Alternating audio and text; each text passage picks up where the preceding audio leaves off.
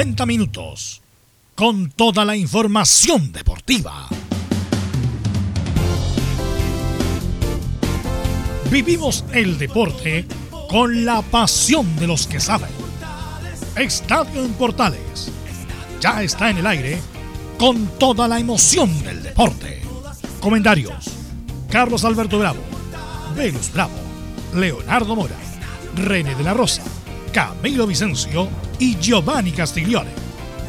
Reporteros: Enzo Muñoz, Nicolás Gatica, Rodrigo Vergara, Juan Pedro Hidalgo, Rodrigo Jara y Felipe Holguín. Producción: Nicolás Gatica. Técnicos: Gabriel González Hidalgo y César Navarrete. Edición: Leonardo Mora. Dirección: Carlos Alberto Bravo.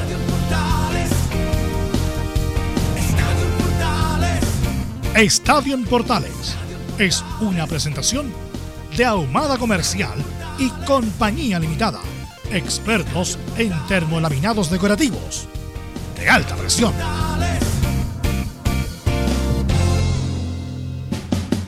¿Qué tal? Buenas tardes, ¿cómo le va? Somos Estadio Portales en el aire para la edición de hoy día correspondiente a los 11 de febrero del 2021.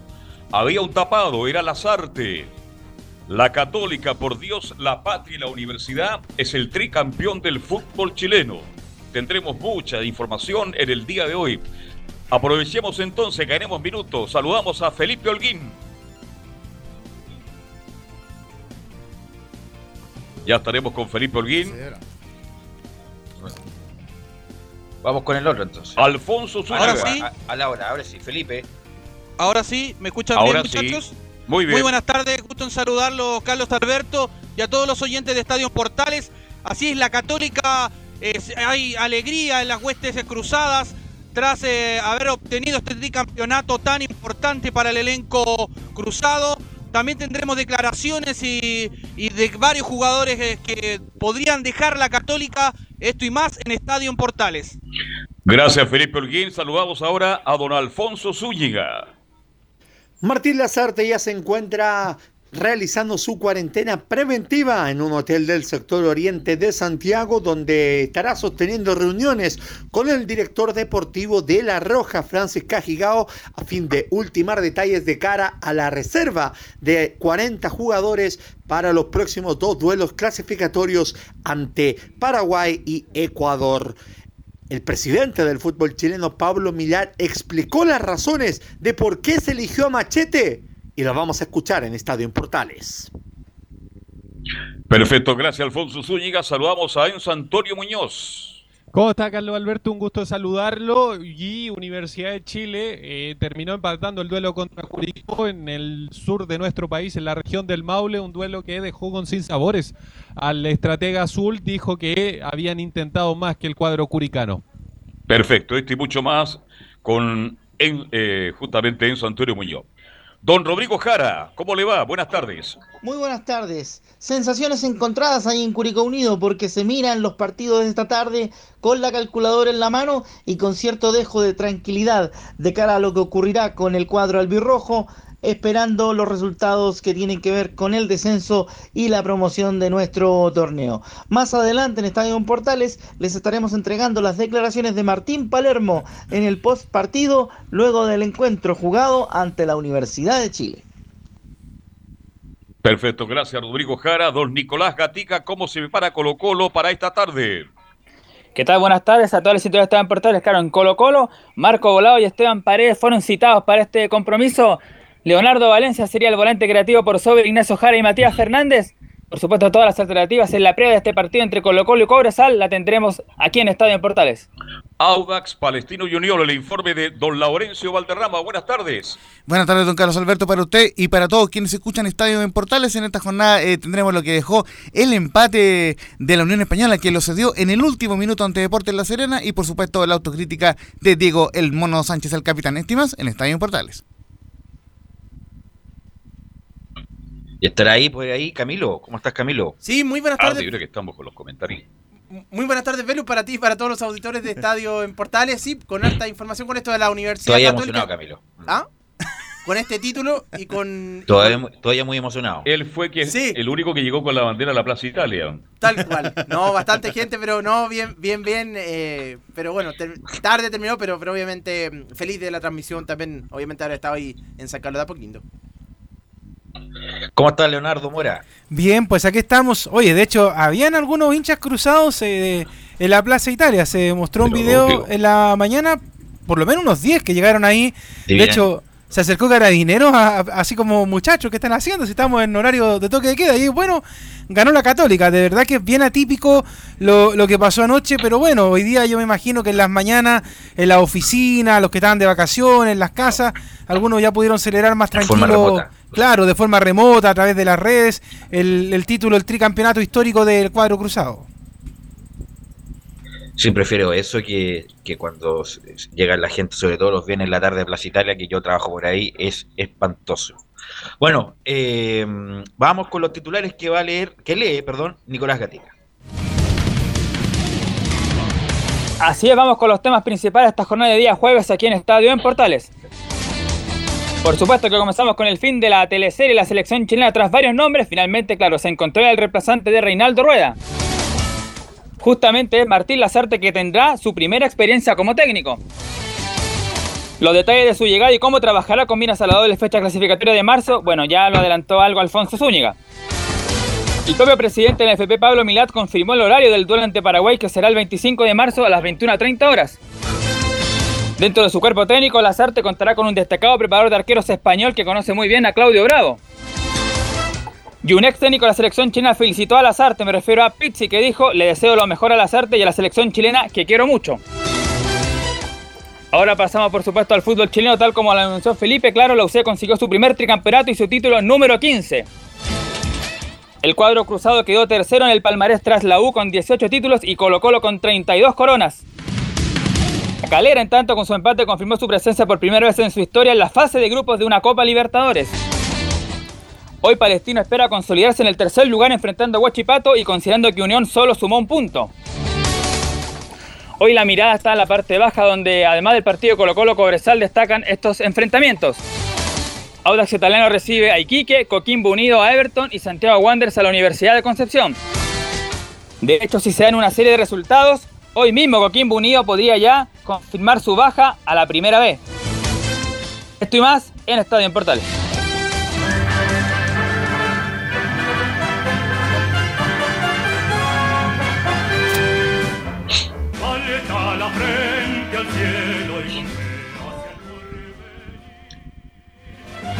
Bueno, eh, ayer eh, terminó por coronarse la Universidad Católica de manera más que justa. Fue el mejor equipo de principio a fin. En algún momento el campeonato lo, trató de eh, obstaculizar la Unión Española, que en algún momento jugaba muy bien y estuvo ahí peleando con la Católica. En algún momento también la Calera, que tuvo eh, muchas posibilidades de arrebatarle el título, pero no, no tuvieron la jerarquía suficiente. Y Católica bueno, voy a repetir lo que se ha dicho hasta el hartaco en las últimas horas. Es un equipo serio, es un equipo que trabaja bien, eh, que tiene un plan de desarrollo, no solamente en el plano del fútbol profesional, también del fútbol joven hace años. Eso es independiente de la llegada del Tati respecto de cómo tratan el, fútbol joven y además con resultados que en algunos momentos fue bien injusto con la Católica, con muchas veces eh, cuando se les quemaba el pan en el horno a la Universidad Católica. Así que fue un justo, justo ganador con un equipo que fue de más a menos, diría yo. Fue de más a menos con Holland, que lo dijimos cuando llegó, que va a jugar mucho mejor de que lo que jugaba Quintero, que lo que jugaba Beñat. Eh, tuvo algunos, diría yo, después de la pandemia y después del término de la Copa Sudamericana, eh, un relajo o más bien un desgaste que lo sintió en el campeonato. Tuvo no sé cuántos, siete partidos sin ganar donde Calera no lo resultó, pero no obstante eso fue, fue sin duda el mejor equipo, con figuras relevantes, sobre todo, bueno, el arquero Dituro también, es el- no solamente el mejor de la Católica, yo creo que el mejor del año, y con jugadores que a pesar de que se lesionaron bastante este año como nunca, eh, les cambian la cara a la Católica, es como Ex- Exxon Puch, Exxon Puch es un jugador distinto, que le da esa inventiva, esa, esa creatividad que no tiene ninguno de los otros jugadores, como un 9 también importante incluso comentábamos con Católica antes que con Camilo, perdón, antes de que llegara Holland y antes de que llegara San Pedro, imagínate Católica con un 9, ¿cómo andaría? Bueno, llegó ese 9, ese 9 donde eh, hacía prácticamente un gol por partido y lo hizo muy bien y fue eh, relevante. Eh, figuras como Rebolledo, que mejoró mucho, Huerta, que fue estandarte en la, en la defensa, Savera se consolidó, Agüet fue regular lo de Agüet, ¿ah? a pesar de que siempre su soporte importante, pero no fue el campeonato de, de Agüet del año pasado, por ejemplo. Yo creo que dejó, a pesar de que es importante siempre Agüet, pero tuvo un rendimiento, diría yo, menor. Eh, lo de Pinares también, Pinares también es campeón, porque tuvo la mayoría del campeonato. Buenanote, Lescano, que alternó buena y mala, ya he dicho lo de San Pedro, lo de Pucha en general, muy merecido el título de Católica. Bien por Católica, voy a ser bajadero cuando las cosas se hacen bien. Y hace muchos años, ya los últimos cuatro años, la Católica está trabajando en forma seria, responsable. Siempre lo hizo. Siempre. La Católica, esto de sacar jugadores de su cantera, ya tiene más de 40, 50 años. Para los más viejos, acabo de hablar con Castrito, un personaje que tuvo Católica, y Valdebenito, que fueron los pioneros en trabajar las divisiones menores. Y Católica lo hizo muy bien en ese aspecto. Ahora, futbolísticamente comparto contigo de más a menos fue Católica. Anoche Católica fue superado futbolísticamente por Unión La Calera, que tuvo toda la oportunidad para pelear hasta el final, pero la desaprovechó. Pero apareció esa Católica tranquila, serena, y mantuvo este resultado de 0 a 0 y logró un título que lo merece de sobra. Así que bien por Católica y ojalá Dios quiera que sigan trabajando con seriedad porque ahora, más allá de la buena campaña que hicieron en Copa Libertadores, y lo bueno que hicieron en la Sudamericana, el hincha de Católica quiere más. Y Católica, a medida que va creciendo y va ganando títulos, ya tiene 15 a 3 de la U, merece tener una mejor actuación en las copas internacionales. Camilo. Sí, eh, con, claro, con respecto al partido con, Calera, claro, eh, sobre todo en los minutos finales, Calera como que se ya tenía que buscar el resultado porque se le están ganando los minutos y ahí fue cuando eh, eh, arrinconó, digamos, a Católica, la metió en su propia zona, pero en el primer tiempo fue poco en realidad las ocasiones claras que tuvo, dos remates de Leiva, fue, fue poco pensando en lo que en lo que tenía que jugarse. Y con respecto a. Y ahí se demostraba también lo de la Católica, pero de, del equipo que fue de más a menos, porque también venía con varios jugadores eh, lesionados. A José Pedro fue en salida, que dicen que nos, después lo, lo decía el técnico Ariel Holland, que no estaba ni al 60%, pero tuvo su ganas de jugar. Venían todos ya un equipo bastante con bastantes complicaciones físicas, pero aún así lograron jugar y José Pedro fue en salida, creo que también fue uno de los puntos importantes. Y ahora con respecto a Velus, también lo que tú decías, si tuviera que quedarme con un con un con tres de los de los estandartes de la Católica, Dituro, sin ninguna duda, San Pedri y Valver Huerta como los regulares, bueno, obviamente sin dejar afuera a José Pedro fue en salida, pero como los más regulares, creo que con esos tres. El Chapa, el más ganador de la historia, junto a, alcanzó a Mario Lepe ¿eh? en Católica. Sí, y eso que Lepe tuvo, bueno. El Leonardo, ¿alguna reflexión?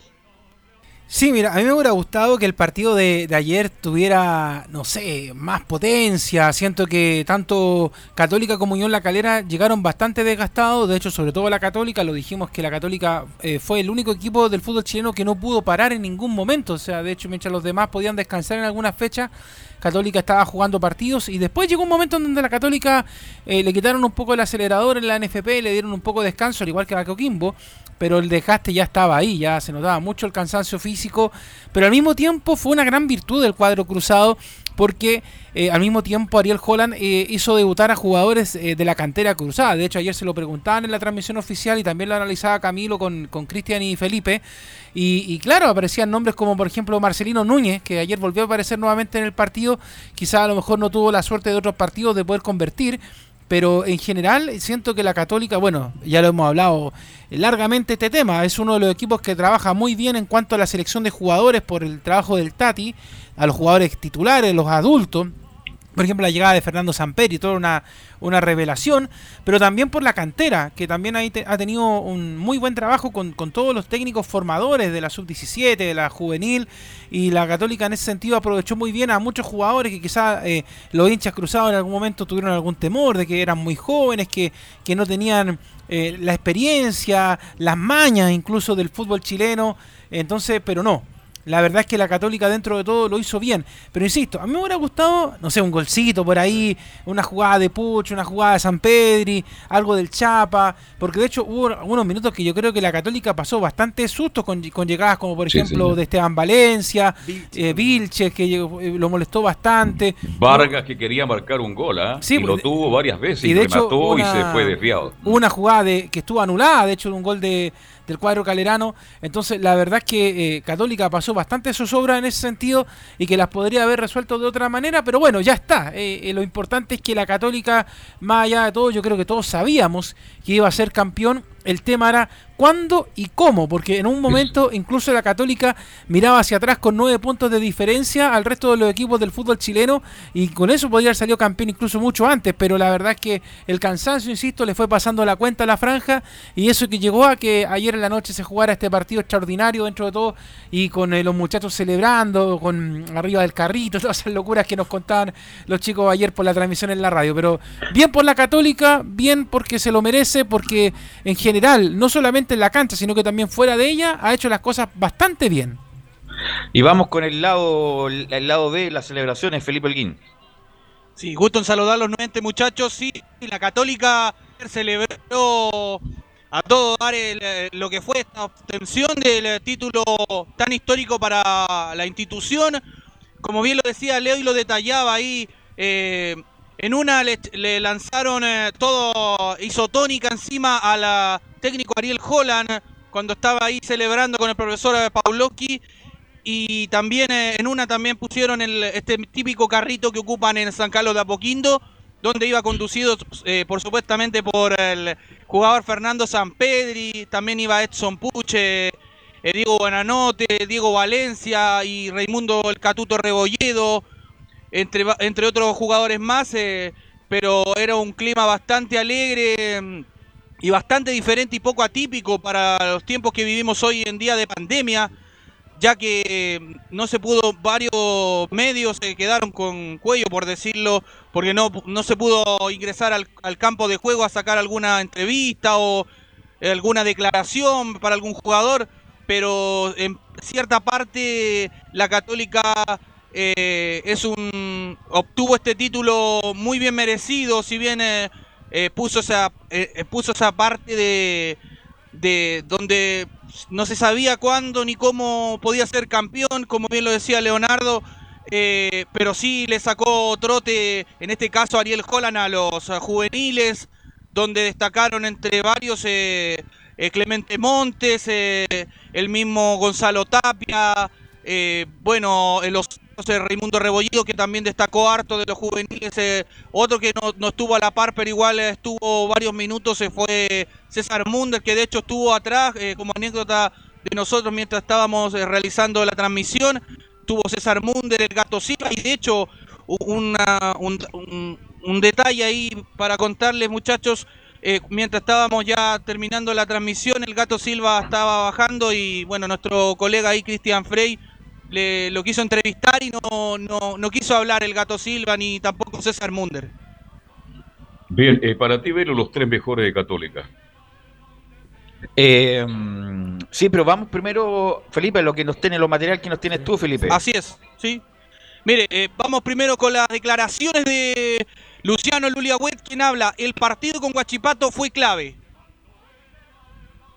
Fue un momento difícil, la verdad, porque eh, estamos acostumbrados a que, a que bueno, eh, casi siempre se repite el equipo y eso hace que, la fluidez del juego y, todo lo que venimos trabajando salga mucho más rápido. Con los chicos, la verdad que tienen un potencial tremendo, hicieron un trabajo extraordinario.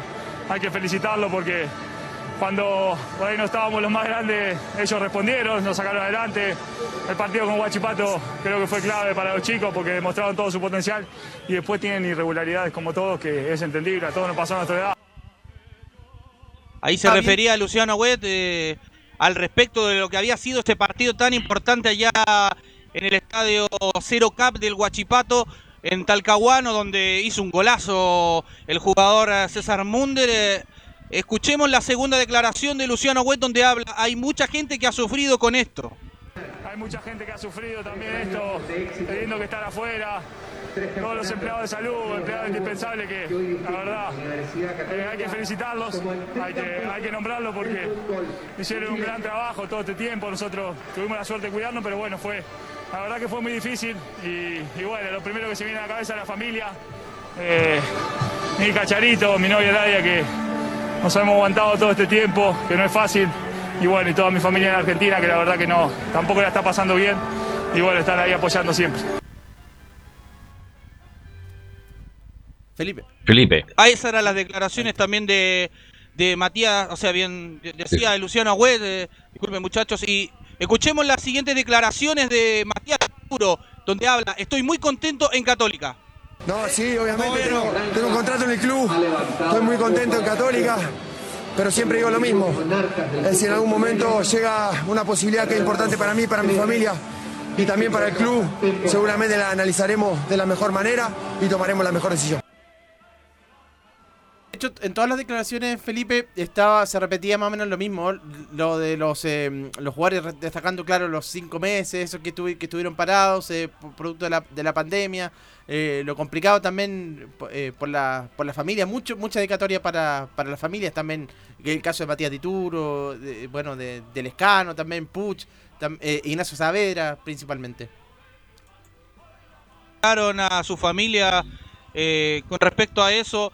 Escuchemos las declaraciones de Matías Dituro que dice, hemos conseguido algo que no se había conseguido nunca en la historia del club. Hemos conseguido algo que, que no se ha conseguido nunca en la historia del club y eso nos enorgullece mucho. Pertenecemos a un club que es muy grande y que se merece, igual que toda la gente y todas nuestras familias, este logro y bueno, va dedicado para todos ellos. Y ahí hablaba, bien hacía hincapié, como lo decía Camilo, se lo dedicaba a la familia. Matías Dituro, el arquero que ha tenido un año fenomenal en lo personal y profesional del elenco la Católica. Escuchemos la siguiente declaración de Matías Dituro donde habla, fue un año complicado, pero pudimos sacarlo adelante. Sí, fue un año muy extraño. Eh, como decís, la pandemia, entrenar cuatro o cinco meses en casa, eh, volver, jugar muchísimos partidos en poco tiempo, se nos fueron jugadores, se nos lesionaron otros. Eh, tuvimos que acudir mucho a los chicos del club que gracias a Dios venían entrenando con nosotros y lo hicieron muy bien y se merecen este esfuerzo y este, este logro por el esfuerzo que hicieron. Así que nada, muy contento. Fue, como dijiste antes, un año complicado, pero pudimos sacarlo adelante. Y como escuché en una entrevista a Ricardo Lunari, que lo hemos tenido varias veces acá en Estadio en Portales, tiene razón en un punto. Yo también no quiero quitarle ningún mérito a la Católica, que ha hecho sin duda el trabajo más serio del último tiempo, pero también tiene que ver con que los dos rivales históricos están haciendo el ridículo hace dos años más o menos. Eh, Colo Colo y la U, la U el año pasado fue horrible, este año se estabilizó y está quinto, puede incluso hasta clasificar a una Copa Internacional y Colo Colo este año fue horrible, pero los históricos rivales de la Católica eh, no compitieron, no compitieron, no le hicieron ni cosquilla a Católica que históricamente sí ha estado con Colo Colo y la U cerca y dudando en algún momento si lo ganan los campeonatos. Eh, por lo tanto, es una tarea importante para Colo Colo y la U competir el próximo año. Y ni siquiera hablo de, eh, de estar ahí entre los cinco. No, Colo Colo y la U tienen que ir por el campeonato. Sí. Viejo, Calera, un equipo normalito, un equipo normalito, con un buen técnico, con eh, eh, un rejuntado de varios lados, le peleó a Católica en su momento Unión. Unión, equipo más que normalito que Ronald Fuente lo hizo bueno. ¿Cómo no hacer capaz Colo Colo y la U que tiene más presupuesto, que tiene mejor plantel, competirle a la Católica? Así que es una, una reflexión más profunda respecto del título que es obviamente, y Católica, como escuché bien a Lunari, tiene que aprovechar este momento de que Colo Colo y la U andan tan mal, de eh, seguir ganando títulos y aumentar su historia, su palmarés, Camilo, no sé qué te parece a ti. Yo también cre- creo lo mismo porque y también si, hubiera Católica, si hubiera estado detrás Colo Colo o la U y hubiera dejado estos puntos, lo más probable es que le hubieran, la hubieran pasado y hubiera terminado Claro, ter- justamente. segunda o tercera la Católica, pero pero como tenía, bueno, tenía Calera que no aprovechó las oportunidades, le dejó varias la Católica, tuvo esas dos derrotas con Palestino, con O'Higgins, ahí otro equipo lo hubiera pasado. Ahora, eh, Felipe, eh, obviamente están todos muy contentos, un logro histórico, pero ya se está pensando en lo que viene. Entonces te pregunto, hoy día se sacó la foto oficial, la gente del club, ¿qué va a pasar con Holland? ¿Qué dijo Holland respecto a su continuidad, Felipe? Sí, con respecto a lo que dijo Holland, eh, escuchemos las declaraciones, Velus, para la gente que no la escuchó la transmisión, eh, donde habla, acá es importante el proyecto del club. Nosotros tenemos que eh, tener unas charlas y, y ver cómo, cómo se puede ajustar eso, pero más allá del técnico, acá es importante el proyecto del club que contiene, como vos decís, a todos estos juveniles Montes, Tapia, Aravena, eh, bueno, Valencia, Munder que ya venían jugando en primera, Nacho Saavedra, y también una camada Salomón, Marcelino Núñez, y también una camada de chicos que todavía no ha debutado, como Bruno Bartichotto, eh, como Flores, como Iglesias, como Finch, Bermedo, Ballesteros. Suárez, que bueno, también son chicos de la cantera del club que tienen muchas condiciones. Ahí se refería a algo con respecto a los juveniles que él hizo debutar eh, y también eh, no, como que quiso zafar de la pregunta al respecto de, si podía continuar o no. Recordemos que tiene contrato hasta fin de año el técnico argentino, pero sí tiene una cláusula de salida el, el técnico argentino Ariel Holland, eh, donde en caso de partir, porque tiene ofertas de, del fútbol brasileño, del Santos y del fútbol estadounidense. Ahora, volviendo a, los jóvenes que debutaron en la Católica, digamos las cosas también, ya que ustedes se refirieron a lo mal que han dado la hoy Colo Colo, y es verdad, lo poco competitivo que fue al final Unión La Calera, que se farrió varias acciones de pelear del título al final a la Católica y Unión Española. Estos jóvenes aparecieron, Camilo Vicencio, producto de que no habían jugadores. Entonces, la gran pregunta del millón, ¿Era ocasiones, una no, pero lotería en vista el señor Holland? Venían, venían. venían sí, venían, pero. Lo que pasa es que ahora fueron titulares varios partidos producto de, pero venían con. Bueno, el mismo Saavedra ya.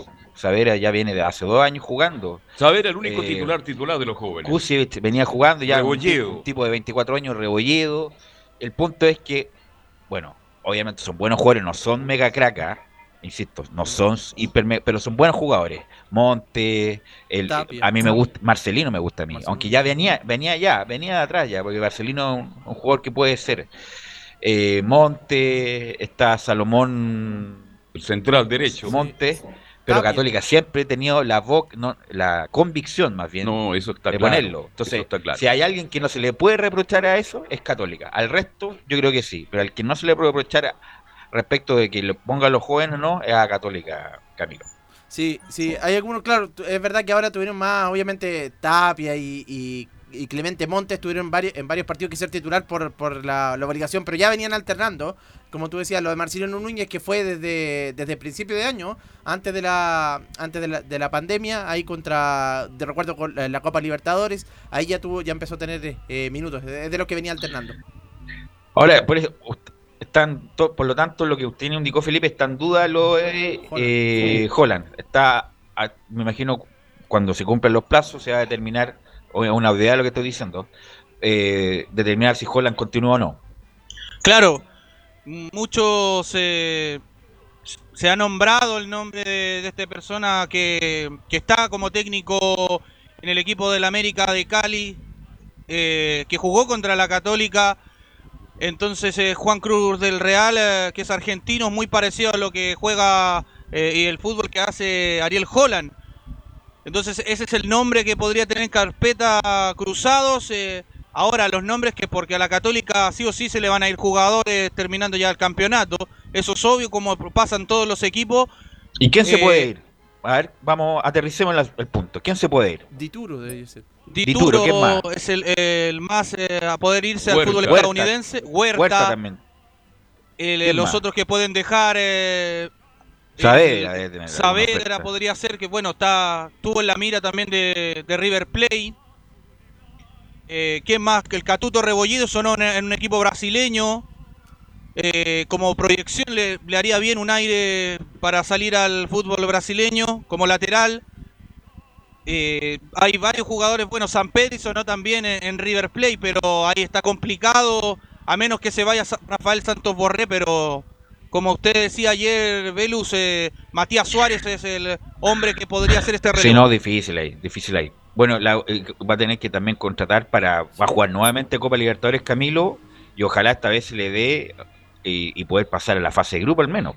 ahí yo creo que ya, y ya es el momento, porque siempre se decía, ya Ca- Católica salió campeón en el 2018, ya el 2000 van por el bicampeonato, tricampeonato, queremos hacer historia, pero ahora, y creo que ya es el momento para la Católica para que para buscar una copa internacional, pues si lo, lo mencionamos la- cuando la U y Colo Colo O hacer algo relevante. O, a- Sí. o hacer algo relevante. Exactamente. En la- alguna copa. A nivel local, la Católica lo ha conseguido todo, pero yo escuchando la entrevista de Holland con mucha atención, él deja justamente eso. Ahí. Hay que, estos días, yo creo que ya hoy día Son o más tarde. Ah, Hasta, ah, hasta siete días después, claro, hay que estar va a conversar con los Pero a mí Ca- dirigentes. Católica necesita otro delantero porque a pesar de que Puch y Lescano cumplen, pero ya tienen cierta edad ya. Sí, pues, no, no la- son, no son tiene que 20 buscar un equipo competitivo para enfrentar Ya. la Libertadores. no son, no son, no son 20 años. ¿Algo más, Felipe, en esta celebración de la Universidad Católica? Para cerrar ya con respecto a lo que decían ustedes de la Libertadores, escuchemos la siguiente declaración de Ariel Holland donde dice, nos quedó una sensación amarga. Nos quedó esa sensación amarga de, de poder haber hecho este, y llegar a la final y poder haber hecho historia, ¿no?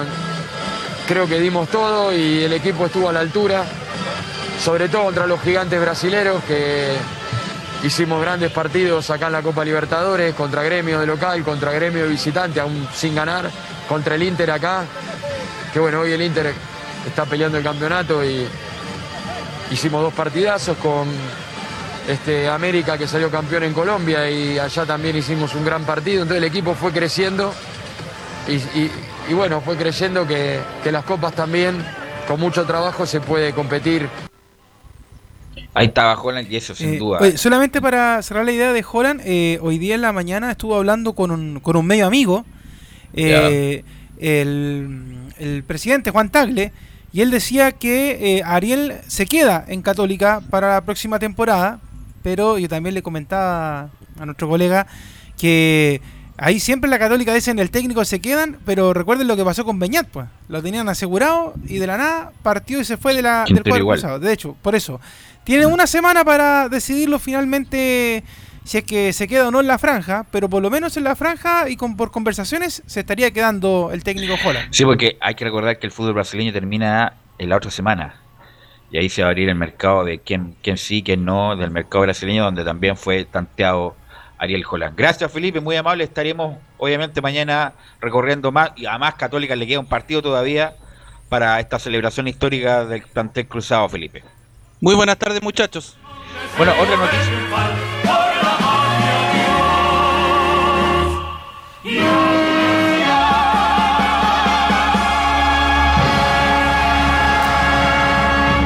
Sí, muy bonito el himno. Bueno, bonito vamos el himno. a. Ayer también hubo mucha información y se confirmó a Martín Lazar como técnico de la selección chilena y tenemos un informe de eh, Alfonso Zúñiga. Alfonso. Está por ahí. Debe estar- ¿Alfonso? debe estar almorzando. Ahí está. Alfonso. Ahí Ahora sí. Ahí está. Ahora sí. Suelta el filete, no, todavía Alfonso. no- Todavía, Está comiendo no, todavía no estamos almorzando. No, Ah, ya. no, completo no se puede a esta hora. Ya. ¿Cómo están? Saludos para todos en el Estadio en Portales. Fue una teleserie bastante larga la que, la que tuvimos que soportar desde que Reinaldo Rueda fue cesado de sus funciones hasta que ayer, cerca de las 9 de la noche, tal como lo dijimos en la transmisión de Estadio en Portales, Martín Lazarte fue anunciado como entrenador de la selección chilena. La realidad indica de que Machete estaba por compromisos personales hace más de un mes en Chile. De hecho está Que un tener inversiones, inversiones, propiedades, tener alguna cosa, porque y siempre asuntos familiares. también. tantos temas personales que vienen a Chile como regularmente, Lazar. Él ya no tiene su, su casa acá en Chile, pero se Ya. estaba quedando en un hotel que está en la avenida Santa María, ahí cerca El Sheraton, digamos San que el. Sheraton. Digamos que el. Exactamente.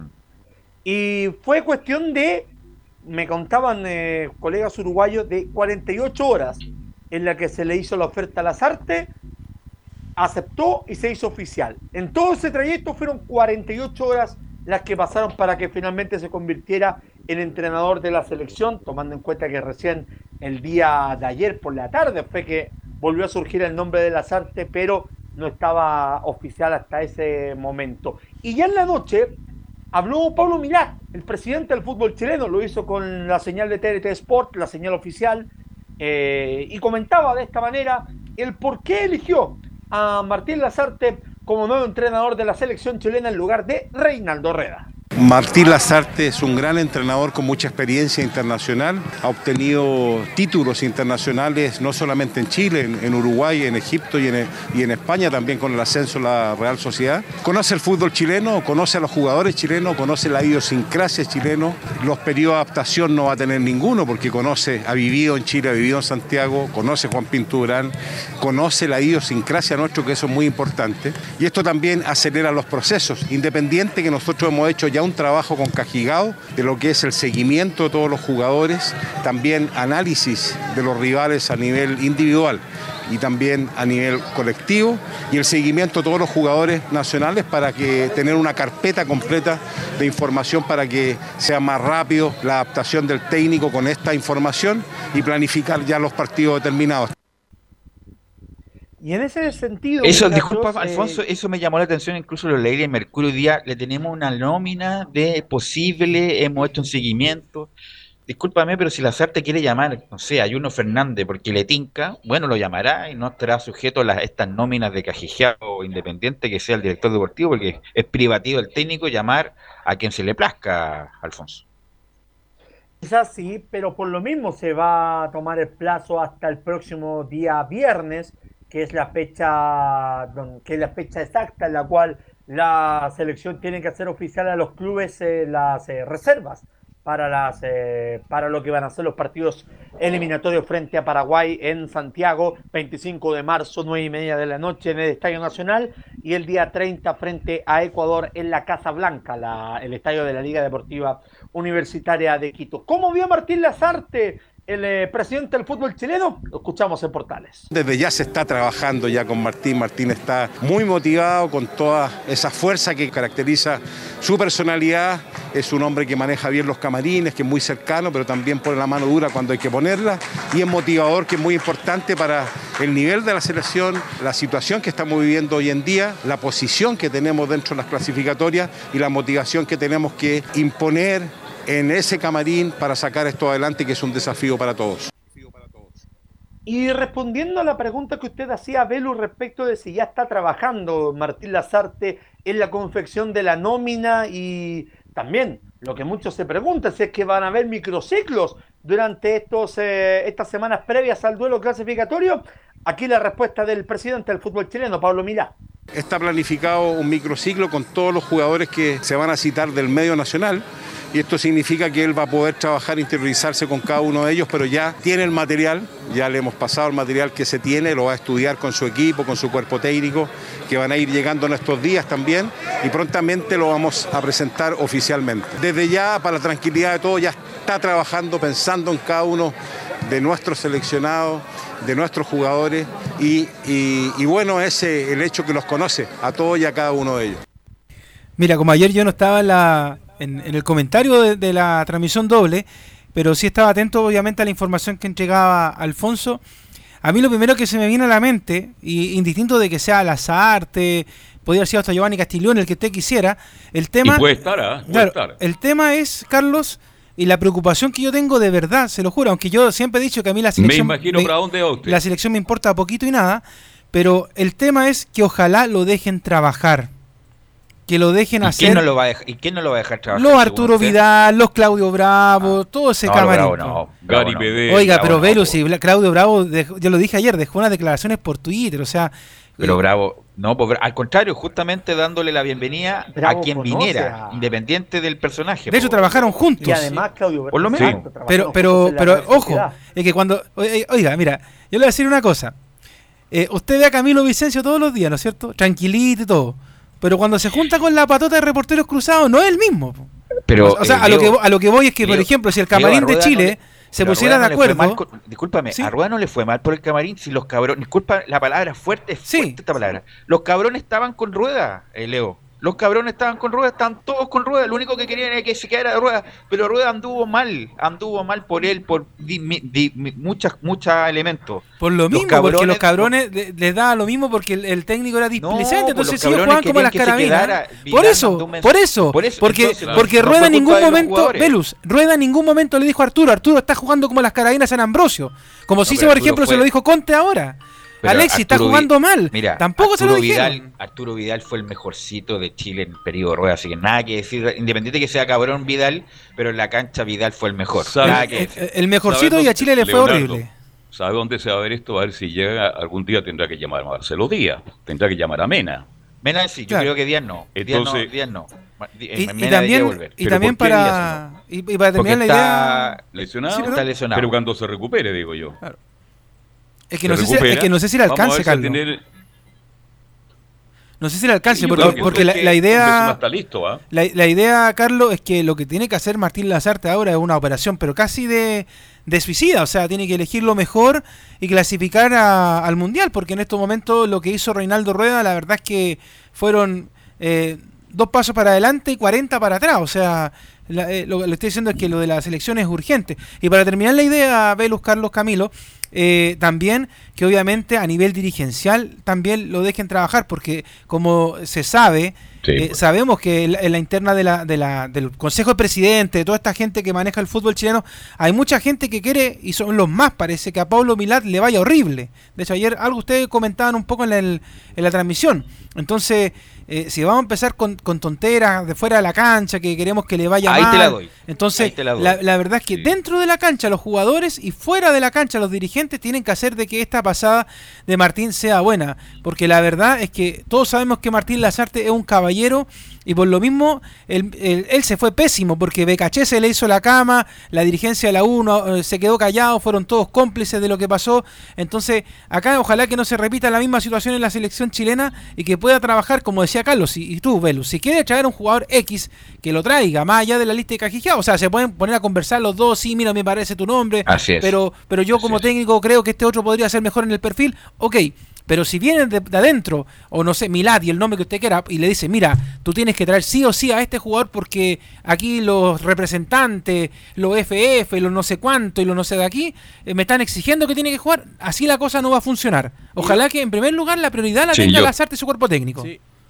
Y lo otro también yo Es creo un técnico correcto, un técnico de mucha personalidad. Este, yo le deseo suerte. Que le, que vaya bien, obviamente. Que le vaya muy, Pero, hay muy que recordar, está bien, estamos apremiados con lo de las tablas, pero va a asumir en la quinta fecha de la eliminatoria. Eh, hay otros que asumieron peor, incluso como San Pablo, que asumió en la segunda fecha de la segunda rueda con, ya con el equipo sexto. Así que bueno, algo se puede hacer eh, Alfonso Zúñiga. Y lo, y lo otro, antes, Sí, Alfonso, lo y lo otro también de, de los mismos, nosotros, los mismos medios de comunicación, nosotros, claro, porque ahora yo le- leía muchas críticas cuando recién se anunció de que si era mejor que Rueda o no, pero Rueda ya, ya no, claro, puede que como currículum haya tenido Copa Libertadores y todo eso, que no, la, no ha ganado. Lo no que ganado sí. Martín Pero en Lazarte, Chile anduvo mal. Sí, pero creo que igual hay que darle la, la oportunidad, aparte, lo que es que, y, y a lo mejor futbolísticamente, todos están esperando continuar con lo que se hizo con Bielsa, con San Paoli, pero que mm, no va, no va a ser con, con las artes, pero creo que te puede tener la, la- oportunidad de trabajar bien. Lo comentamos ayer, no es obviamente un, un fanático de ir todo al ataque, pero tampoco es un tipo que se mete el camión en el arco. Es un tipo que, que se adapta, que se adapta justamente a lo que tiene Alfonso. Es así, muchachos, y habrá que seguir esperando porque todavía no hay una fecha clara respecto de la presentación oficial que va a ser Martín Lazarte eh, o de Martín Lazarte la selección chilena. Lo que sí es concreto, y eso te lo puedo decir eh, bastante, bastante franco, siendo bastante franco, hay muchos pedidos ya a la nueva oficina de comunicaciones del fútbol chileno, donde están Francisco Navarrete y Gianfranco Lazarola, están metidos en la oficina de comunicaciones de la selección, que están ya recibiendo ya muchísimas solicitudes de entrevistas con Martín Lazarte precisamente para poder conocer su, su interés Su respecto opinión. al tema. Hasta ahora no hay, con- no hay programada una conferencia de prensa, pero cuando lo haya, por supuesto, va a estar a través de la señal de portal. Ahora, eh, lo que estaba leyendo a través de los portales es que ya algo se configura el, su cuerpo técnico. Sebastián Eguren, que fue jugador importante, va a ser ayudante técnico. No sé si tienes esa información, Alfonso. Es así, tal cual. De hecho, en Uruguay ya se especulaba con esa información en horas de anoche.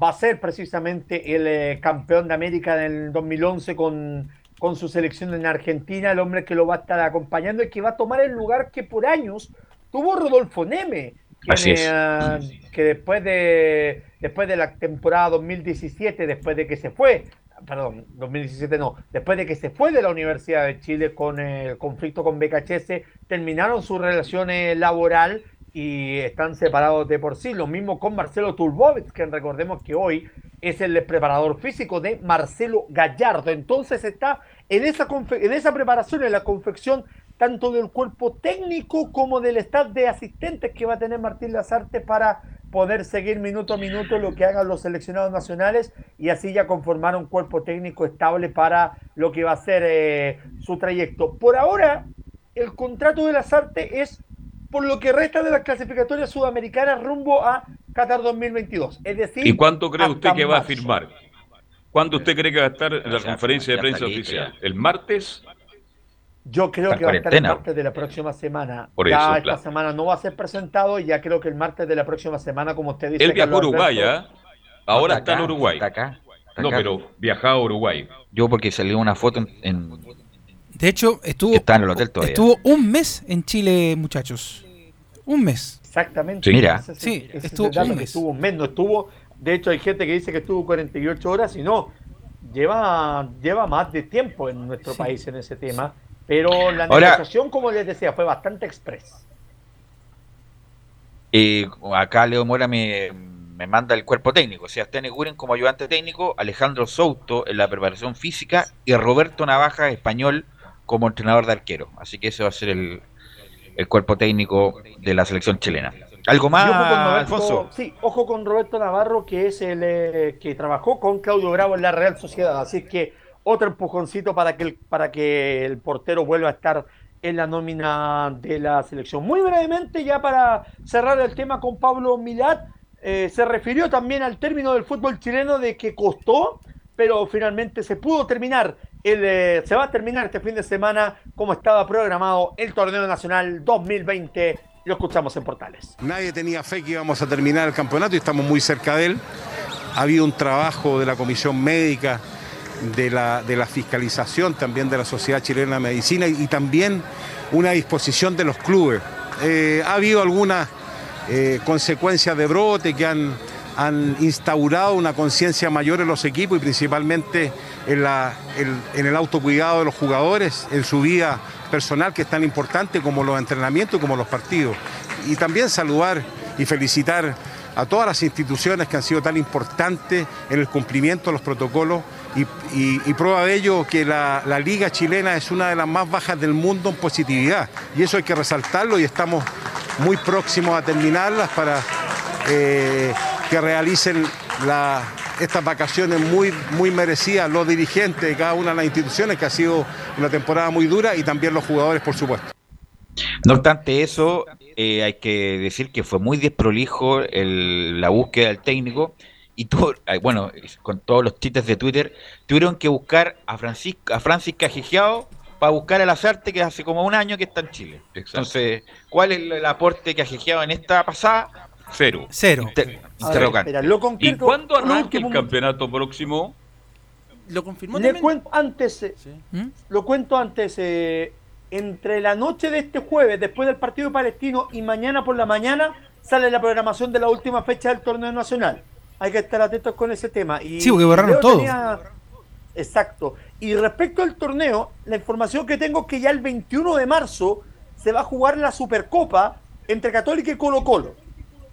Ese es uno de los partidos que está confirmado. Hasta ahora es lo único. De hecho, Juan Table señalaba esta mañana en, eh, en una conversación con medios de comunicación que precisamente van a tener tres semanas de vacaciones los futbolistas de Católica y que van a volver a entrenar ya por ahí por el 8 o 6 de marzo. O sea, ahí comenzaría la Copa Chile, lo más probable. Exacto. Porque se supone El que... Copa Chile Express. Sí, Copa la, Chile la Copa Express. Chile mula, porque no sirve de nada, porque recuerden Sí. que los clasificados ya están por la tabla, los cuatro No, primeros. pero después tiene, tiene un cupo para el, la próxima, para el próximo año. Tiene un cupo. Para Libertadores cupo. 2000 para Sí. Libertadores 2022. Pero no, no, no, de verdad que no Así es. nada. Pero el Así es. campeonato, dijo Milad que probablemente el fin Ahí- de semana del 24 de marzo, por ahí entre medio de la fecha FIFA, ahí parece que comenzaría Como la que se jugaría la Supercopa y comienza el, el torneo 2021. El campeonato. Sí.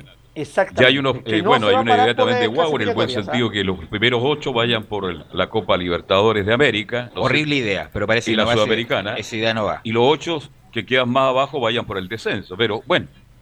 Esa no, no va a Al, al menos se definió que se, se juega el torneo largo, eso es lo importante. Mm, Ya. Y el torneo Ok. que, Algo más, Alfonso, para Carlos, terminar. no va. El torneo que estaba planteando Carlos finalmente no va. La propuesta del fútbol chileno es clara.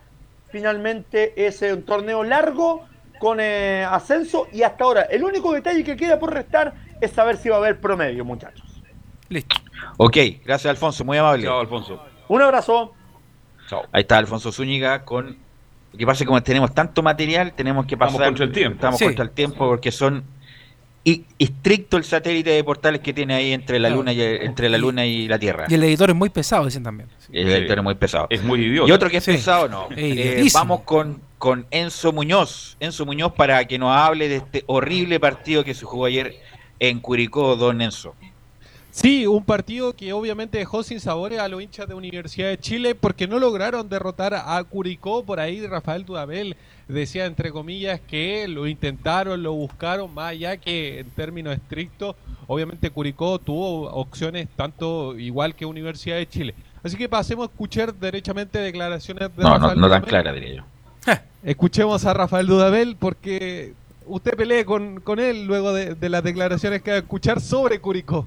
A ver. Creo que la- las posibilidades del rival aparecieron desde, desde nuestra intención de, de ir, de ir por el partido. Sentimos que ellos nos respetaron muchísimo, sentimos que para ellos un empate ante la U era, era un triunfo y nosotros lo fuimos llevando, lo fuimos construyendo el triunfo que finalmente no se nos dio, pero que realmente hay que reconocer el, el gran esfuerzo de todo el plantel. Mira, yo lo dije antes, yo lo dije antes de Rueda, lo dije antes de Dudamel. Si la, bueno, lo más acá que la U se salva porque es un grande de Chile, todo lo que, lo que significa la U, perfecto.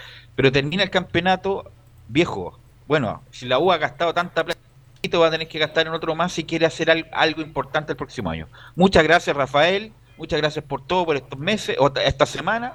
Pero la U no puede continuar con Dudamel el próximo campeonato. Obviamente que van a decir cualquier cosa, Vargas, Golver, que hay que seguir un, un proceso. Pero cuando tú no ves nada, ninguna eh, germen de algo importante, es mejor cortarlo antes. que, Y de lo hecho, y- eh, y, lo de sí. disculpa, termino. No te y lo de. Dudamel, la verdad, no veo nada positivo desde que asumió para agarrarse de algo y configurar algo en el futuro. Es lo de Dudamel es muy discreto. Es muy tosudo Dudamel, o sea, ayer mismo eh, se veía lo forzado que estaba Jimmy Martínez, varias veces paró, se iba a la orilla, cojeaba, eh, y aún así no lo cambió a tiempo, comienza el segundo tiempo, tampoco lo cambia, y, y después a los minutos, se pierde 10 minutos a- apelando a que aparezca Montillo, eh, pasa lo mismo con este muchacho eh, Barro, que quizás tiene una jugada importante, después el resto no.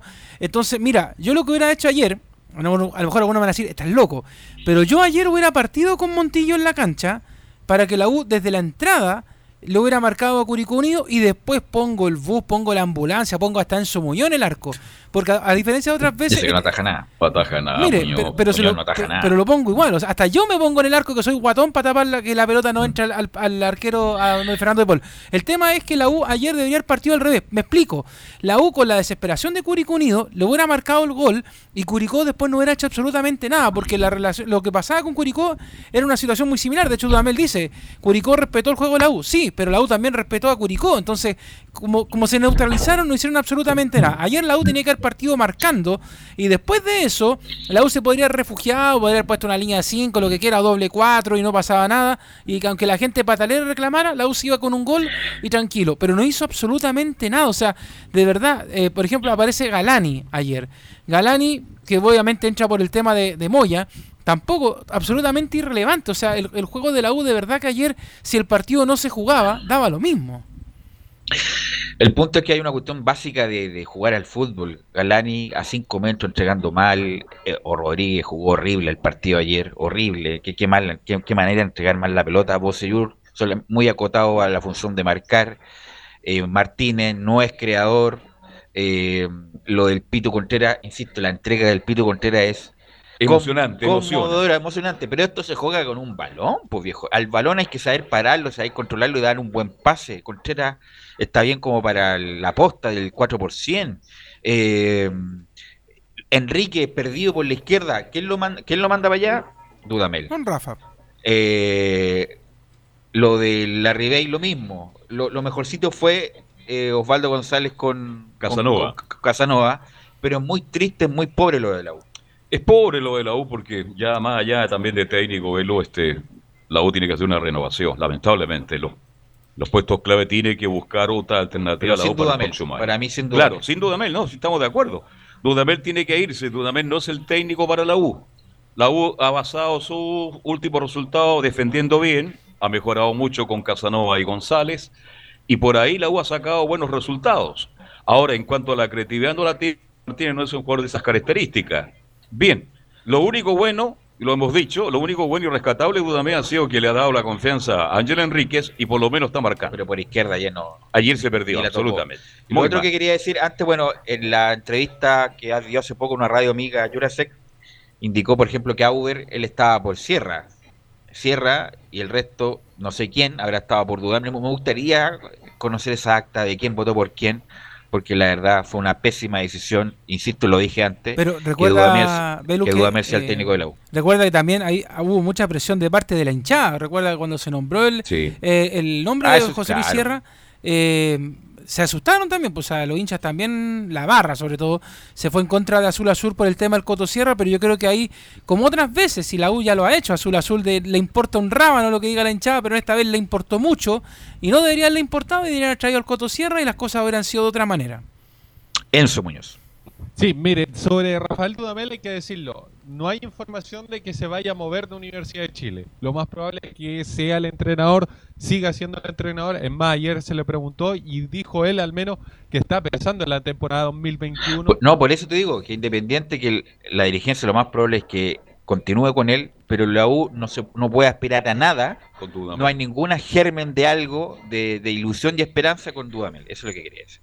Escuchemos una más de Rafael Dudamel porque hay un hecho puntual que hace que Universidad de Chile, luego de no haberle ganado a Curicó, porque si le ganaba a Curicó se salvaba completamente el descenso en esta fecha, bueno, no le ganó y va a tener que disputar el descenso hasta la última fecha, así que sobre esta situación puntual habló Rafael Dudamel. Esto con lo que hoy va- nos hace llegar a la última fecha, que es el tema de la tabla ponderada, eh, esto no es de hace cua- 14 partidos, esto es lo viene arrastrando el equipo desde hace dos años y los, ni nosotros lo sabíamos. Y bueno, un lindo reto, un, un compromiso bastante importante para, para nuestra carrera, bastante exigente para nuestra profesión, pero lo hemos enfrentado y lo hemos afrontado con, con toda la valentía y lo hemos afrontado con, con todo el compromiso para que no termine, no termine sucediendo. Entonces hay que, hay que trabajar, hay que trabajar hasta el final y estoy convencido que podremos zafar de, de toda esta angustia con la que se ha vivido el semestre. Perdone, profesor de Dudamel, pero o sea, está bien, el error venía, Dígame. venía de antes, venía con Caputo, venía con lo que quisiera, pero para usted lo traen para solucionarlo, no para empeorarlo, pues, ¿o no, Carlos? No, estamos de acuerdo, sí. Algún cambio y no hubo ningún Claro, Claro. Dudamel puede salvar a la, a la U de Chile, la puede mejorar de aquí al, al único partido que le queda, pero no es el técnico de la U, definitivamente. No, él cree que con mantener a la U en la categoría basta y sobra. No, definitivamente con lo que tiene la U es mucho, tiene posibilidad de jugar mucho mejor y, y no juega bien. Hay jugadores que no están. independiente, independiente que hay que hacer cambios de jugadores, por supuesto, pero cuando llega un técnico te cambia algo, incluso la cuestión emocional, y no hemos visto nada de eso en su Muñoz. Velu, pero y, y- y sobre todo que con este equipo también, o sea, a lo mejor no es el mejor el mejor eh, plantel, pero si tuviera otras características, por ejemplo, en, en O'Higgins pasó, un- llegó el técnico y no creo que sea un plantel mejor que el de la U, de ninguna manera, y hubo un cambio en, o en el mismo Palestino también con, con el Coto Sierra, entonces claro, obviamente depende del, del técnico absolutamente. Eso. Sí, si se dan algunos resultados, incluso hoy día mismo, a eso de las 11 de la noche que terminan los partidos, eh, no, antes, como a cerca de las 9, eh, podría ya Universidad de Chile estar zafándose completamente. Si no, va a tener que obviamente esperar hasta la última fecha y esperar obviamente de que Curicó no gane, de que La Serena no gane y de que gane Coquín. eh, de que Incluso gane hoy día se podía Iquique. salvar la U. Sí. Con todo, el, con todo el, el cruce de resultados, si Coquimbo no gana, me parece, ya estoy medio perdido, medio confundido. Pero hay, un- hay una la fórmula idea- que, el- que la U la se idea- salve hoy. Sí, mira, para, para hacerlo súper simple, para Universidad de Chile si llegara a descender es porque Iquique quedó último en la tabla. La 1 anual. desciende, Leo, No, va- o sea, eh, Enzo sí, juega el partido en- por la permanencia. Eso es lo peor que le puede pasar. Claro, que Iquique quede último en la tabla anual, no en la tabla ponderada. Porque al final la preferencia para descender la tiene la tabla anual. Si Iquique queda último en la tabla anual, se corre un cupo y en ese sentido el, el otro cupo del descenso directo lo tendría la Universidad de Conce y el, el cupo del partido lo tendría Universidad de Chile, que son el- uno de los equipos que lo está peleando, el otro es Curicó y por ahí aparece también La Serena. Bien, Mira, no hay un perso- esperemos el término del fútbol esta noche a las 9. Hay un personaje que se ha hecho muy famoso en este periodo que se llama, le dicen el tío Fixture. Eh, que todos los hinchas de la U siguen y le preguntan Ah, qué resultado. Nosotros qué seguimos, resultado. a, nosotros seguimos a otro para entregar las estadísticas en, en, Y en la portales. Lo que pasa es que empezó él muy bien con los con los puntos reales, no con los porcentajes de uno punto. No, por eso digo, nosotros seguimos Claro. a Alejandro Cisterna, que es periodista del Mercurio, que él es el que tira la tabla ponderada y seria y la tabla Pero anual. Y de, y de hecho con sigan esa... a- mira, les voy a dar el, el Twitter, arroba JC Ramírez 23, Sí. yo creo que es mejor que Cisterna. Yo le digo que a Y- Cisterna es mejor que el otro, porque el otro vende harto humo también. Y, y cómo se llama, y si Coquimbo pierde hoy, parece que la U se salva, pero la verdad estoy confundido también con los No, sí, es así como dices tú, Velo, pero también tiene que ver con el tema de Iquique, porque Iquique, como dice Enzo, se repiten las dos tablas. Entonces, por eso que entran ahí a pelear eh, la U, Curicó y la Serena. Pero, mira, en la noche te prometo que cuando terminen los partidos, porque me va a tocar a mí la central informativa, voy a estar en- loco. Ah, va a estar espectacular entonces. la No, va a estar vuelto loco. Ahí yo le voy a contar, le mando un mensaje, le mando una foto, le cuento todo. Y a la gente también que escuche Portales Digital desde las cinco y media, porque ahí vamos a decir Claro, sí, co- a cada rato, sube, baja, quién queda, Si quién Coquimbo todo. pierde hoy, pierde ¿con qué juega Coquimbo, muchachos? Con Everton. Everton. Si, si llegara a perder es de la B, juega este, baja Coquimbo. Claro. Lamentablemente. Eso. Eso nomás con Universidad de Chile, que hoy, como lo recordemos, aún no tiene una fecha para el próximo partido porque están esperando precisamente que termine esta fecha, ver qué equipos pelean el descenso y eso al hacerlo jugar todos juntos, por así decirlo. Eh, pero lo más probable es que se está hablando de que podría ser incluso el sábado. El sábado a las 7 y cuarto en el Estadio Nacional jugaría Universidad de Chile con Deportes Antofagasta, un equipo muy parecido al que empató contra Curicó Unido, con la diferencia que entraría Camilo Moya, que obviamente estaba suspendido para el partido pasado, ahora entraría Moya en el equipo titular. Y vuelve Valdés también.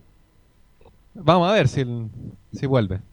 Ok, gracias Enzo. Y vamos a escuchar al profesor Rodrigo Jara que tiene el reporte justamente del rival Curicó Unido.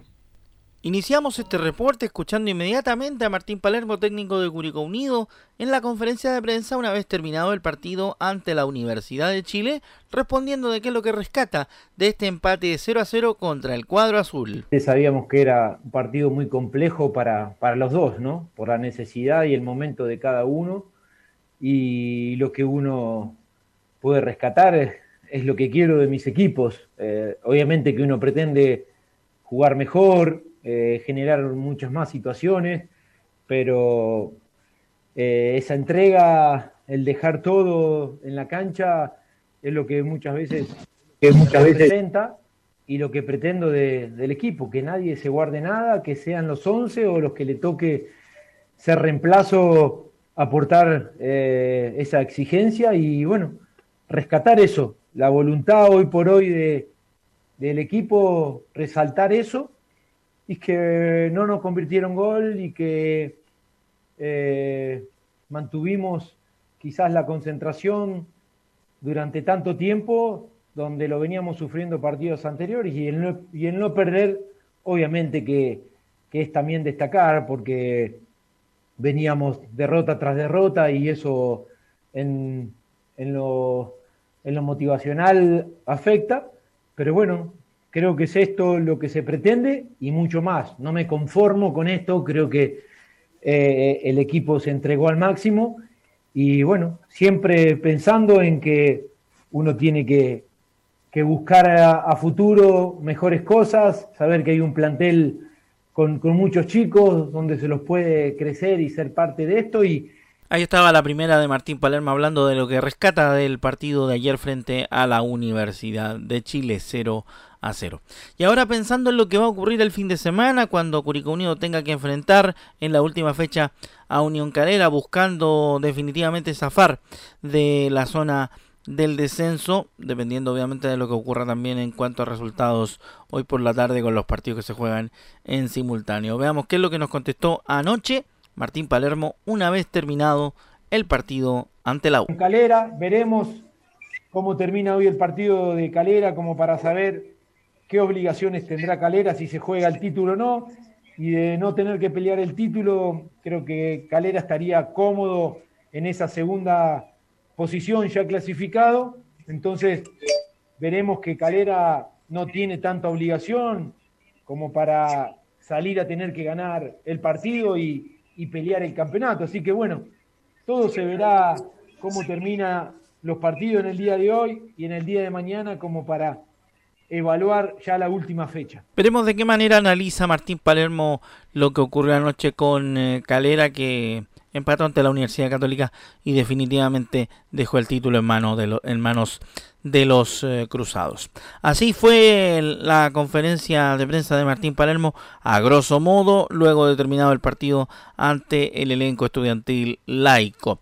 Les vamos a seguir contando más novedades respecto de lo que ocurra con Curicó Unido en los próximos días, en espera de lo que suceda en el partido frente a Unión Calera del fin de semana en el Nicolás Chaguán Nazar en la región de Valparaíso.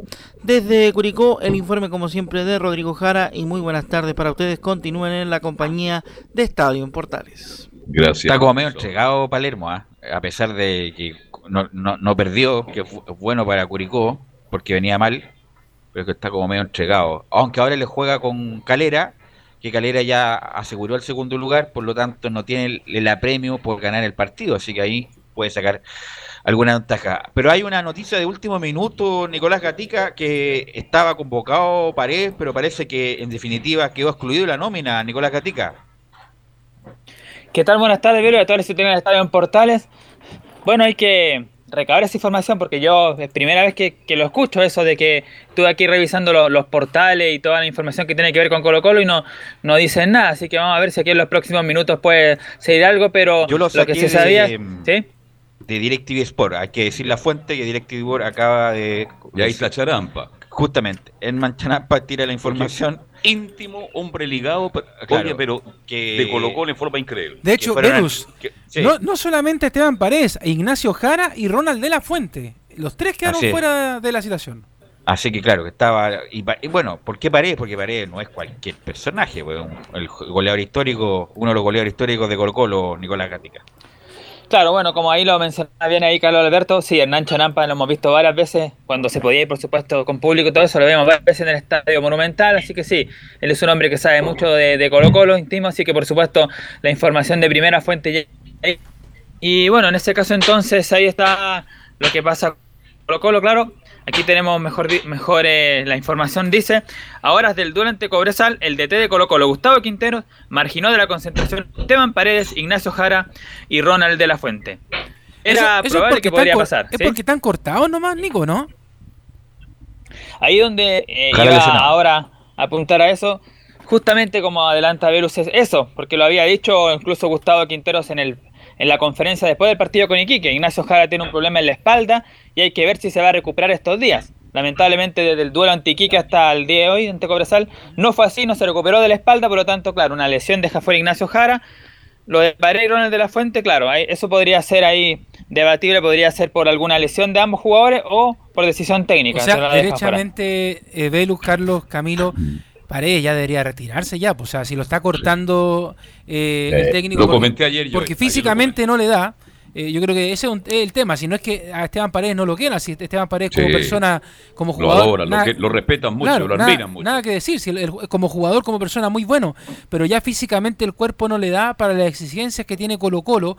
Porque imagínense, por ejemplo, si los astros se alinean como dicen por ahí, aparece Alfate y todos los demás, Colo Colo jugaría el partido de definición incluso también, porque también está en esa posibilidad. Entonces, eh, un jugador como Esteban Paredes, por ejemplo, no se cuenta con él para la exigencia que tiene Colo Colo en estos momentos. Entonces, lamentablemente, tiene que entender él y dar un paso al costado. Yo, yo entiendo que él que se quiere despedir con, con hincha por el tema de la pandemia y todo lo que quiera, pero lamentablemente la situación no da para más con Paredes.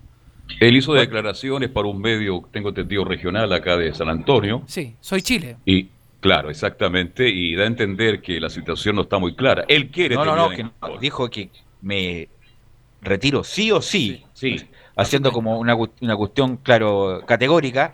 Oye, renuéveme porque, porque me retiro Yo sí o sí. Así que no voy a joder más. Hasta fin de año y no jodemos más, una cosa así. Nico. Claro, en la misma situación de Ah, no, Paredes. no, no, por favor. un poco para comparar, no están por supuesto también en la, la alta exigencia, tanto Paredes como Valdí, lo que significa estos partidos más allá de lo futbolístico, psicológico, lo anímico, donde claro, es importante la presión hasta que tiene Colo Colo de tratar de ganar los dos partidos o por lo menos sumar día 4, uno ah, eh, lo ve ganando hoy día Cobresal y sacando un empate frente a O'Higgins, aunque claro, el equipo rancagüino por ahí tiene dos bajas importantes que fueron expulsados ayer frente a Antofagasta y tener un jugador menos, pero de igual manera O'Higgins es el mejor equipo de la segunda rueda, por lo tanto, todos apuestan a que hoy día sea el partido de, de ganarle a Cobresal, como sea, claro, más a lo futbolístico, y esperar que se den algunos resultados, por ejemplo, que Audax Italiano con Iquique que gane Iquique, que está más atrás, o que Audax Italiano empate, pero que no sume de a tres el cuadro itálico para estar ya un poquito más eh, tranquilo con, con el último, en la última parte del, del campeonato. Como dijo Leo, a las 21 horas empiezan a aclararse muchas cosas, Nicolás Gatica. ¿Mm? Sí, exactamente, hay que estar ahí atento también a, a la perdón, al Nacional para el duelo de Audax con Iquique, al Elías Figueroa de Santiago Wander recibe a la U de Conce, y también ahí en Coquimbo Unido, donde el cuadro local recibe a Everton de Villa del Mar, así que ahí Colo Colo va a tener que estar atento a esos tres partidos y también, por supuesto, presente en el Estado Monumental, tratar de parar a un equipo como Cobresal, que si bien es cierto no va a tener a, a Marcelo Cañete, pero sí tiene a Juan Carlos Gaete, Felipe Reinero, Ragusa, otros jugadores que, que por ahí manejan bien la pelota y que también puede ser bastante peligroso el cuadro del Salvador. Yo sigo insistiendo, Nico y Camilo, de que ojalá no ande rondando el señor del maletín, porque como dije el otro día, es sospechoso que justo en la previa del partido de Colo Colo se empezara a hablar de los refuerzos que podían llegar y eran justamente dos de Cobresal, así que insisto Camilo, ojalá que no aparezca el señor del maletín, porque usted sabe que como dice Bombo Fica, sospechosa la cosa siempre. Exactamente, porque no muestran, puede que no muestren su mejor nivel, tal, los, de- los desconcentra más. a- en este caso, bueno, el otro es no a estar Cañete, pero en el caso de Juan Carlos Gaete, sí, en, en esta, en esta oportunidad, así que oja- ojalá que no, que no pase eso. ¿Y con qué oncena va a enfrentar este partido Colo Colo a Cobresal, don Nicolás Gatica? Como ya la hemos comentado, como ya se habló de que Ignacio Jara no va a estar, Pero con ánimo, la duda Nicolás, estaba entre ánimo, Matías ánimo, Fernández vamos, y vamos Leonardo Valencia, pero lo más seguro que sea Leo Valencia, porque lo hemos dicho en varios programas anteriores, estaba en portales al día de hoy, que Leo Valencia está por lo menos un 100% o por lo menos sobre el nivel de Matías Fernández, por lo tanto en lo físico, digamos, en lo futbolístico, por ahí Matías es más que Leo Valencia, pero físicamente, claro, Leo es más que el cuadro de, en este caso, Matías Fernández, por lo tanto, él va a ser el volante creativo. Marco Volados, como lo anunciamos al comienzo, va a ser alternativa, pero no va a partir en la de titular, va a tener algunos minutos seguramente, dependiendo cómo esté el partido. Antes de pasar a revisar la probable formación de Colo Colo, vamos a ir con una del portero Brian Cortés, que se refiere a la importancia del duelo de esta noche frente a Cobresal. Dice, estamos muy motivados, enfocados en Cobresal, que será una verdadera final. Hola, buenas tardes. La verdad que, nosotros estamos muy, motivados, trabajando muy duro, 100% enfocados al partido que, que viene con Corezal. La verdad que es una verdadera final. Y como te digo, anímicamente estamos muy bien, el equipo está muy unido, súper humildes, todos trabajando al máximo para, para que sea un gran día el día jueves. Otra que vas a escuchar del portero Brian Cortés, para ya pasar a revisar la formación y también alguna información que hay sobre Nicolás Blandi. Sobre el partido de hoy día también dice Cortés, cada partido lo tomamos como una final y tenemos que salir sí o sí de este momento.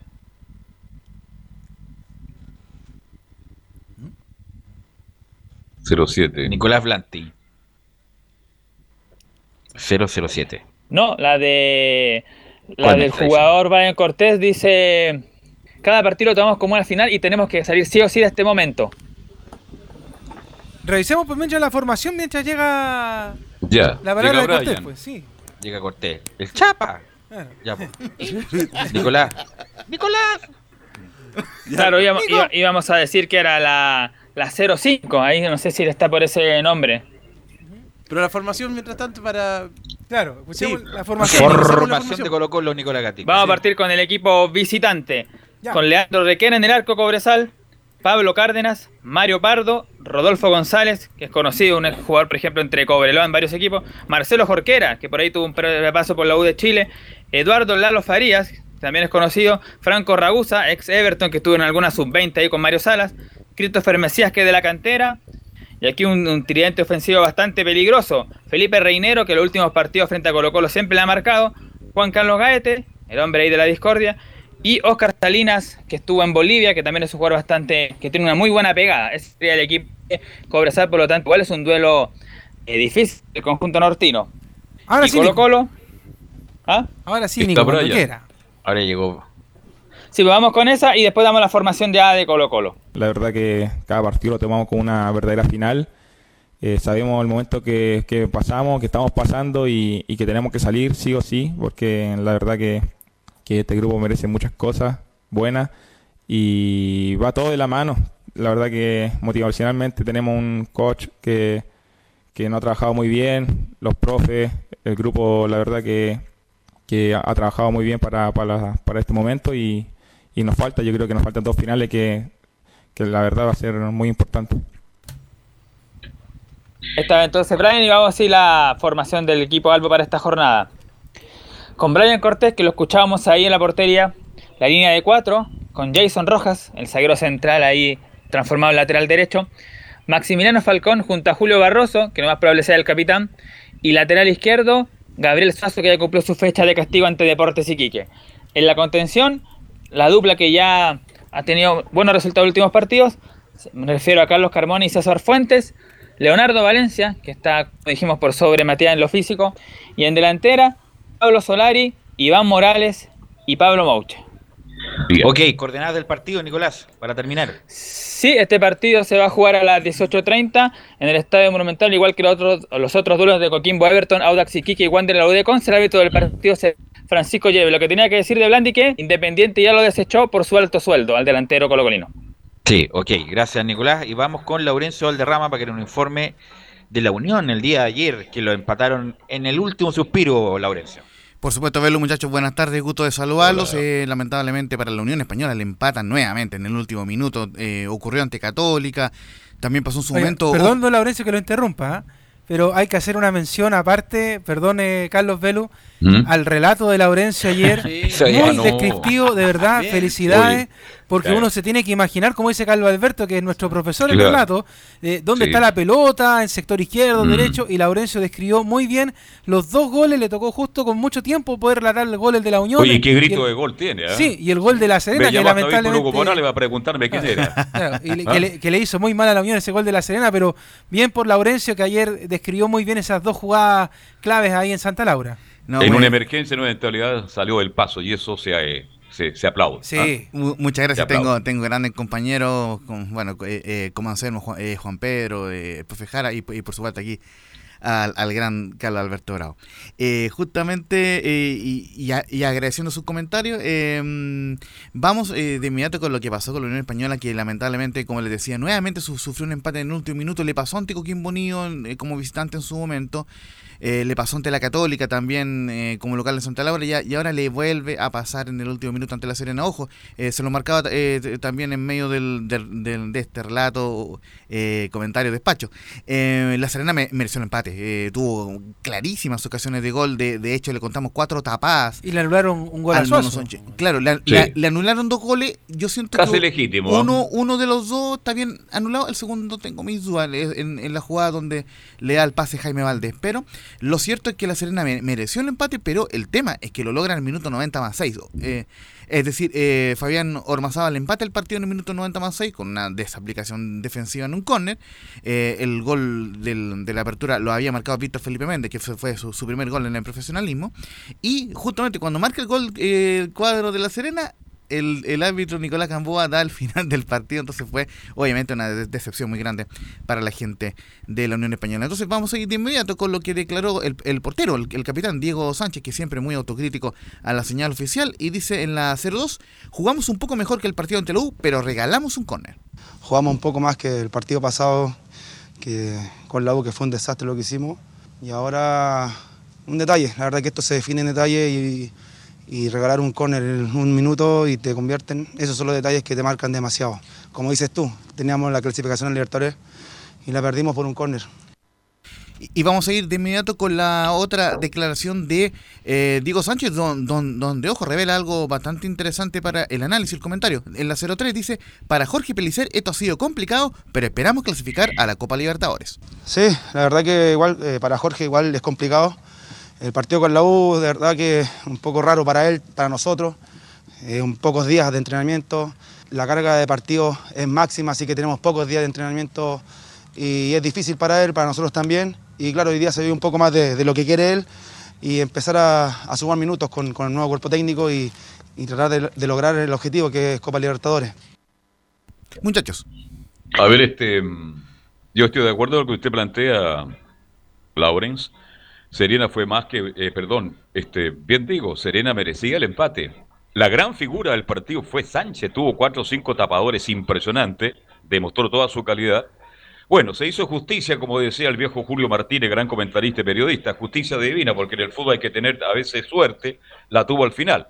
Claro que duele perder de esa manera, pero Suazo, Valdés y compañía siempre, siempre fueron un rival muy duro para Unión Española. ¿Con quién juega la última fecha la Unión, Laurencio? Juega con Cobresal en el, en el Salvador y lógicamente, como bien lo marcaban los muchachos antes en, en este programa, eh, se, se programará es- este partido y la fecha 34 después de, de que termine el partido de Palestina.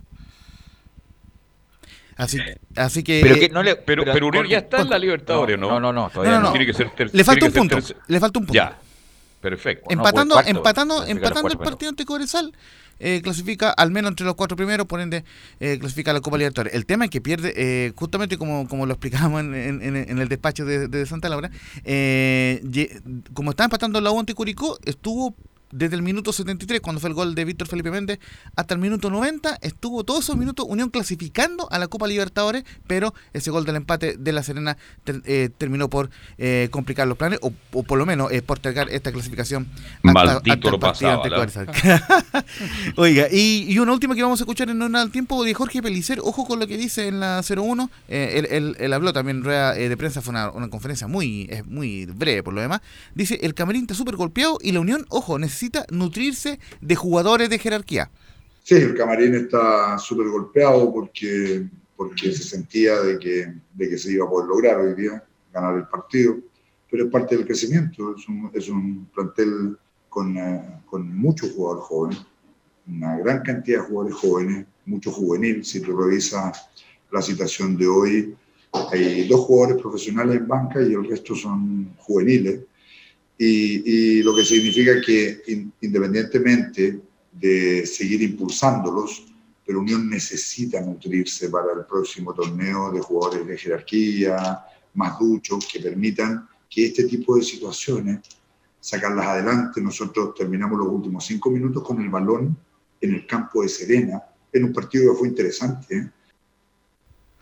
Esa fue eh, la palabra de Jorge Pelicer y, y- y más del, del técnico de la Unión lo vamos a estar escuchando en la previa de la, de la última fecha el día de mañana. Y para también para terminar en general el, el informe de las colonias, recordemos que hoy hay dos partidos importantes para el cuadro tanto del Audax como de Palestino. Eh, partamos por el, por el, el orden horario. A las 18.30 horas, al mismo tiempo del partido de Colo Colo, se van, a, jugar tres partidos y uno de ellos será Audax Italiano que recibirá a Deportes Iquique como, local. La gran novedad es, es que se confirma la situación de Rodrigo Holgado. Recordemos que ya salió su, su resolución judicial, así que igualmente está citado el jugador de mm, el delantero argentino. Ojo con el partido, seis y media del, de la tarde, eh, lo transmite también la, la televisión abierta y, el auto está comprometido porque llega en el decimoquinto lugar con 37 puntos, así que tiene que ganar sí o sí, si no se le complican eh, las opciones porque podría caer perfectamente al partido de la, de la promoción y ante un rival directo como es Deportes Iquique. Y para cerrar, por cierto, eh, la jornada y la fecha, 21 horas Palestino visitará a Huachipato, el cuadro de, Palestino llega en el cuarto lugar con 50 puntos, es, es decir, si gana el partido ante Huachipato ya clasificará automáticamente a la Copa Libertadores. Recordemos, Libertadores. recordemos que tiene un solo punto de ventaja sobre la U, pero ganando el partido ya asegura el boleto a la Copa Libertadores, muchachos. Ok, gracias Laurencio, muy amable. Gracias muchachos, gracias Leo por la puesta en el aire y nos encontramos mañana en otra edición de Estadio Portal. Ya a las cinco y media por Portales Digital, los cuatro partidos. Sí, claro. Perfecto, muchas gracias. Chao.